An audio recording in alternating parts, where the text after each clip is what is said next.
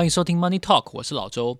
这是一个聊聊投资趋势，跟你介绍商业分析，还有与来宾畅谈人生价值观的 Podcast。你可以在各个平台上面找到我的节目。你喜欢的话，也可以在 Instagram 上面搜寻 Our Money Talk，可以看到我们的一些生活动态，还有我对节目的某些介绍。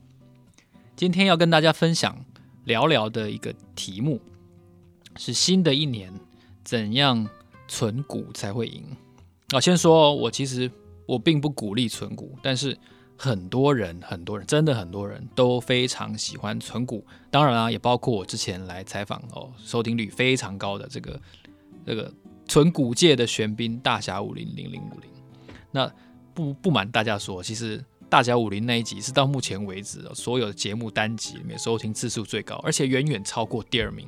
那就是因为看到了这个数字的差距，让我发现，好，虽然我个人没有那么遵行存股这件事情，但是台湾有非常多人啊，因为台湾独特的金融环境是执行存股的。这个细部的细节呢，你可以回去听大侠武林的这一集采访，他分享了很多深入的观点，还有他如何执行存股。投资在兆丰金这件事情，那我今天要聊的主题就是存股怎样才会赢？呃，我的观点是，不是选什么股票，而是选在哪里投资。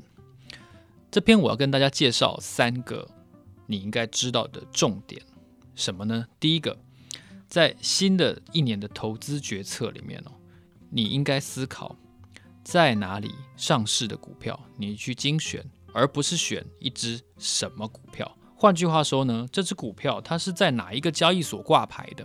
你能不能够买到它？这比你去精选一个产业、一家公司，或者说一个经营团队，有的时候其实更重要。怎么说呢？我先从这个观点来说。你会说：“哎，老周，你到底在说什么？你可以讲白话一点吗？”好，你要选择香港上市的股票来存。我认为。你成功的机会啊，比存台湾的股票更高。你说怎么可能？香港股票这个组成跟台湾都不一样啊，对不对？台湾有台积电，香港没有啊。那台湾有很多半导体业，香港也没有啊。那怎么可能存股呢？对不对？台湾这些金融股，你上次自己也讲了，汇丰都不配息，渣打都不配息，那存个屁呀，对不对？呃，其实不是这样的。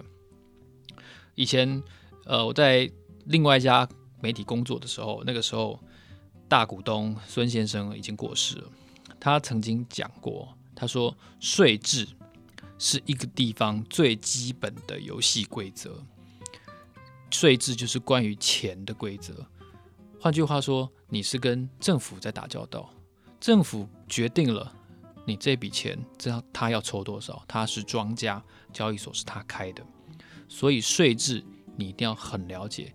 你要去对你有利的地方，我那个时候不太了解，我那个时候真的耐米户啊，而且说真的，本金没有多少钱，然后又刚赔了一大笔哦，不知道要怎么怎么理解这句话。慢慢的，哎，我才发现哦，你要用大户的角度来思考，什么叫做用大户的角度来思考呢？为什么我推荐的是在香港存股票，而不是在台湾存股票呢？有一个很重要的一个重点是区别。香港并没有股利所得税，台湾有，没有股利所得税，在除夕的当下，你只有一次的感觉，你只会觉得哦，被扣了一点点，或者是哦，你没有被扣。但是如果你用连续投资三十年，或者说你用帮小孩子哦，帮儿子存什么存聘金，帮女儿存嫁妆的观点。去投资长期的持有一家公司的时候，你就会发现巨大的差别。香港没有股利所得税，台湾的规定是什么呢？台湾的规定是说，诶，有两种方法。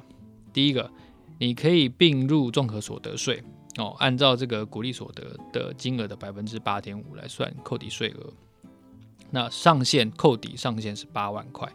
或者说，你用分离课税的方法，不算进这个综合所得，那你就直接扣掉百分之二十八。举例来说，哦，可能今年假设你这笔拿到五万块，那百分之二十八的分离课税，就是直接扣掉一万四千块，五万块的百分之二十八，一万四千块，你实际拿到呃可能是三万六千块，然后你再扣掉健保补充费，这样来算。那健保这块我们先不论，因为说真的，台湾的医疗照护体系在大家的努力之下是举世共睹的成就，所以我们先不讨论健保费这一块，我们讨论股利所得税。香港不管你用哪一种制度，香港没有股利所得税，所以你也不用算什么八点五扣抵，你也不用算百分之二十八分离个税，都没有。好，那都没有就代表什么？对有钱人有利啊！你不要忘记了，台湾相当大一群富人，相信绝大多数的富人，他们收到的收每年收入不是薪水，每年的收入，他们薪资可能占一点点，一点点而已。真正最大的所得收入来源是。股利分配，所以没有股利所得税，对富人来说当然有利啊。但你不要忘了，其实对没有那么有钱的耐米户也是有利的哦，也很优惠哦。因为你只要懂得长期投资，这件事情会差非常多。好，那我就来讲第二个重点。大侠武林不是也说吗？他要用一半的这个股息来再投资。那假设你今天你的薪资收入勉强还过得去，那你收到的股息不分一半，全部拿来再投资，哇，你知道吗？跟我刚刚那个观点结合在一起，假设你是今天是帮儿子存聘金，帮女儿存嫁妆，帮你自己存退休本，三十年下来，假设你今天三十二岁、三十五岁，你今天讲假设这个股息再投资这笔钱，你是六十五岁以后才要动用的。哇，像在这个没有股利所得税的香港做这件事情，那个威力会非常大哎，因为我们就拿这个不分离哦，扣百分之八点五来算，上限八万块。那你看哦，每年假设你今年就就扣抵了八万块，那在香港这八万块就没有扣抵啊，所以你就可以拿这八万块再去投资啊。那这样子做，每年。多八万块的额度再来买进同一个标的，假设它还在啊，就比如说我会汇丰好了，或零零五零好了，再投资同一家标的不会倒的标的，三十年下来，这个复利的威力是非常恐怖的。那这个威力跟要扣税的台湾就差很多哦。我们讲一个大家都知道的例子，李嘉诚，李嘉诚的长江实业，他在香港代号是零零零一。点 HK，你就知道它是香港交易所第一支挂牌的股票。好，其实李嘉诚呢，我个人认为啊，他就是深谙此道，他知道说股利所得不课税这个香港的特色，对于投资股票、投资绩优股的人来说是非常非常重要的一件事情，复利的威力会非常大，他把复利所有的威力全部释放出来了。其实香港跟新加坡股利所得都是不课税的，这个城市型的经济体的特色。那因为他好好经营长江实业，长江实业每年配息给这个大股东李嘉诚自己，李嘉诚再把这些股息拿去投资他自己的公司，或者说另外一家公司和记黄埔。那现在现在重组变成长和实业跟长和控股两家公司。不管你是投资哪家公司，李嘉诚自己全心全意的经营。然后呢，每年再把自己领到的股息再投入自己的买自己的股票，一来他的经营权绝对可以获得确保，不会有人比他的股权还多。第二个，复利的威力啊，在这件事情股息在投资上会得到完全程度的爆炸，他没有任何的的扣底。所以李嘉诚为什么会越来越有钱？好，少林足球说啊，为什么李嘉诚不是我爸？其实李嘉诚不用是你的爸爸，你也可以做到这件事情。所以我认为存港股比存台股更有利的地方就在这里。那当然了，这件事情是很容易造成贫富差距的，因为有这样子财务知识的人并不多。所以在香港也是，我相信全香港七百多万人可能。不到百分之一有这样子的领悟，那正是这百分之一掌控了全香港绝大多数的财富。所以，如果你仔细去看的话啊，其实香港这两年已经陆续出现了一些声音，呼吁香港政府要恢复征收股息税。但是在此之前，我相信其实我们都不用担心。所以啊，这个股利所得在香港不课税这件事情的优势哦，我认为大家还是要把握。那把握这个优势。我们可以观察什么标的呢？首先哦，这个代号零零三八八港交所，港交所这个股票呢，我就觉得，哎，你应该关注。为什么呢？因为它当年呢、哦，港交所代号零零三八八嘛，它是三点八八块。我不知道为什么他要故意这样设计，他是取了一个三八八的代号，然后用他用三点八八港币去挂牌。那不要忘记哦，全香港有几家交易所？你会说废话，只有一家嘛，就是港交所。对啊，那你想，哇塞，这个合法的赌场哎，是政府自己开的，所以当然只有一家啊。那买他的股票就不会有第二家啊，就好像你家不会接第二条瓦斯管嘛，对不对？那当然，这个股票它的竞争性，它没有竞争性可言，因为它不会有对手。以前我有强调过，不会有对手这件事情非常的重要。所以港交所呢，哦，它配息是不多了，但是你可以注意这家公司。那除此之外，我认为港股有三家这种可以值得拿来当收利、收股息的股票，香港叫收息股，是哪三家呢？就是香港铁路、港铁，然后有一家 REITs 叫做领汇哦，还有一个是粤海投资。这三家公司我稍微介绍一下。港铁，港铁其其实也不用介绍，港铁就是经营全香港所有的地面铁路跟地下铁的一家公司啊。那在反修例的行动出来之前，其实港铁是一个非常优质的股票，因为它的经营效率很好，它的呃香港九龙新界的这个铁路的维持率很高，妥善率很高。然后呢，它也有很多跨足海外的一些经营的拓展，所以港铁其实是一直以来被大家推荐的一个收息股。那当然在在整个反修例啊，然后战中等等的示威当中，其实它是受创很重的，而且。不要忘记，因为疫情的关系，大家也会 work from home 嘛。那香港的疫情其实比台湾稍微严重一点，导致说其实搭地铁的人变少了，所以当然香港地铁的这个业绩也没有以前好。但绩优股没有竞争的绩优股跌下来，不是反而才是买点吗？对不对？大家有听过大侠武林的节目吗？那港铁就应该是你参考的对象。好，这是第一支，第二个是领汇领汇应该是代号零八二三，它是一个 REITs，那它基本上其实它什么事也不做。领汇是一家什么事也不做的公司，这样讲也不太精确。它把每年收到的租金，REITs 就是这样嘛，百分这个扣除必要支出之后，基本上全部配发给受益人。他所做的就是收租金发给受益人，收租金发给受益人，就这样子周而复始。那当然，我相信如果有有香港的朋友听到的话，会不太服气。他会认为说，老周你在替富人撑腰，你在替富人喊话。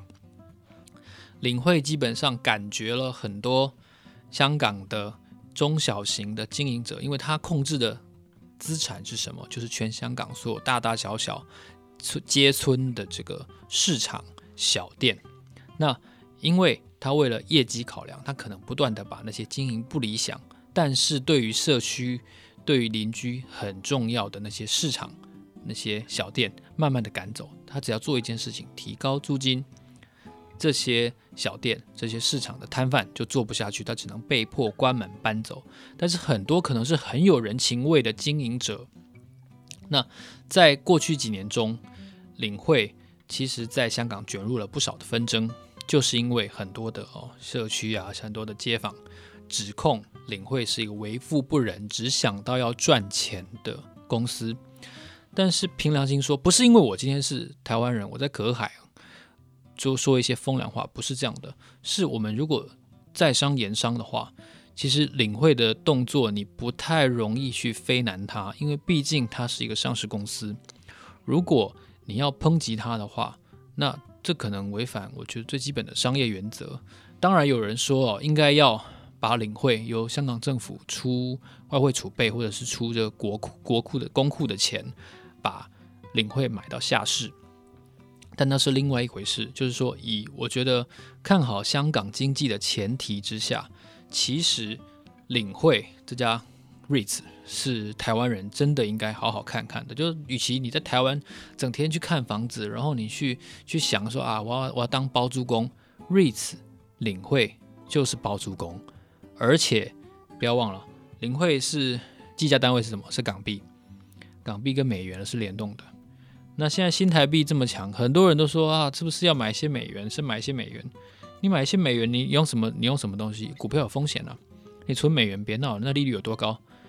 你拿来买领汇不是很好吗？因为领汇的股这个配息收益率肯定好过存款啊，所以这个零八二三领汇其实值得你多看一眼。那第三家我觉得应该值得你研究的这个收息的港股呢，叫做粤海投资。粤海投资是一家什么样的公司？我讲出来你会你会有点搞笑，就是卖自来水的。严格来说也不是自来水，它是把广东的东江的水引到香港来，然后呢净化处理之后呢供给香港人使用。所以它大概就是一个。大台北自来水处的一个概念，只是它是有股票上市的大台北自来水处。你会说：“天哪，卖自来水有什么了不起？这个农夫山泉矿泉水才厉害嘞，对不对？”这个这个钟老板，他现在已经是全亚洲排行很前面的富豪。可是粤海投资做的这个几乎是无本的生意啊，你也知道，东江水上游这样流下来的，他就引管引到香港来，然后处理过之后就卖给香港。所以他赚的也是一个服务业的的财，而且你想想看，以港铁的例子，有人跟他竞争吗？没有。世界上有第二条东江吗？没有。有人会盖第二条水管把东江水引到香港来再卖吗？也没有。所以粤海投资做的也是我们这个台语说孤门独市哦，台语说孤门独市，没有竞争的这种股票。其实我必须跟大家说。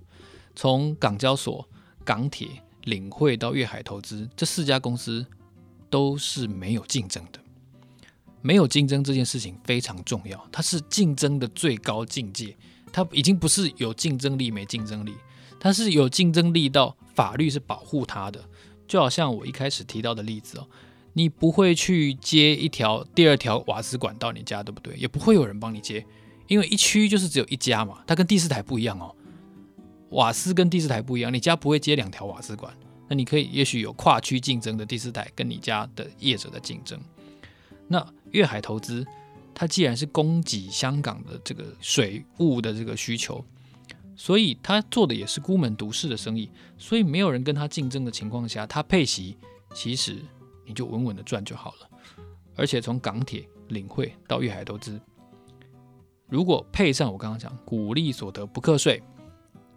我们假设随便选其中一家，你投资三十年，在股利所得不课税的情况下，而且这家公司它的本业不会被取代的情况下，它的存股的获利是不是比你在台湾存哦任何一家似乎来得更稳当呢？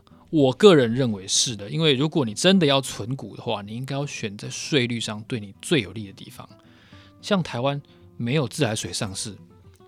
台铁也不要，台铁亏了一屁股，上市可能可能投资也没有钢铁这么热。